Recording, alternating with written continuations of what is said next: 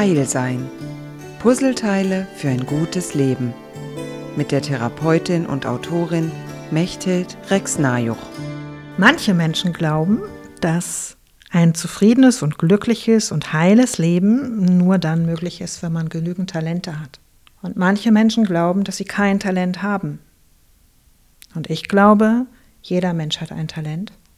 Nur nicht jedes Talent ist nützlich für jeden und in jeder Gesellschaft.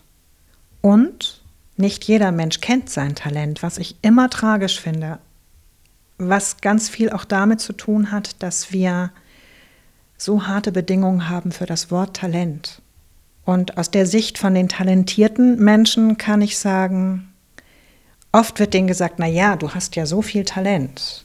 Wo ich dann sage, nee, die hatte einfach nur Disziplin, die hat geübt, die hat sich drum gekümmert. Denn kein Talent ist etwas wert, wenn es nicht beübt wird. Mein Lieblingsbeispiel dazu ist folgendes. Begnadete Klavierspielerin übt niemals, weil sie zufällig eine Zulu-Frau ist, die irgendwo in Afrika lebt. Dort gibt es weder ein Klavier noch will jemand, dass sie spielt. Weil dort im Zululand es darum geht, dass sie hochhüpfen kann, dass sie weit laufen kann, dass sie schnell genug ist und dass sie gut kocht, dass sie Kinder macht. Das sind die Werte. Nicht, dass sie eine begnadete Klavierspielerin ist. Und wenn sie dieses Talent hätte, es aber kein Klavier gibt, würde ihr dieses Talent überhaupt nichts nützen. Würde sie deswegen unglücklich sein? Das wissen wir nicht. Wenn sie wüsste, ich kann super toll Klavier spielen, weil sie jemanden getroffen hat, der es ihr gezeigt hat, und sie spürt diesen Funken in sich, dass sie das möchte, dann würde es bedeuten, für diese Zulu-Frau, wenn ich diesem Funken in mir, diesem Talent in mir folge, verliere ich alles. Ich verlasse meine Familie, ich verlasse meine Welt und ich folge diesem Talent. Ein Talent mag ein Geschenk sein, aber daraus etwas zu machen, ist immer eine Aufgabe, bedeutet immer Disziplin, bedeutet nichts fällt einem von alleine zu.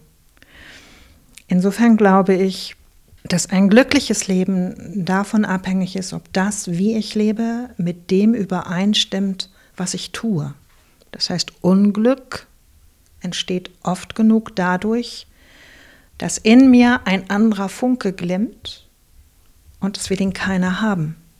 Und dann kann ich mir die Frage stellen, wo könnte ihn jemand wollen und wie komme ich dorthin? All das hat nichts mit Selbstoptimierung zu tun heißt nichts mit Rezepten zu tun, wie man besser wird, sondern das sind Elemente von, wer bin ich, wie will ich sein und erfüllt es mich, wenn ich es tue.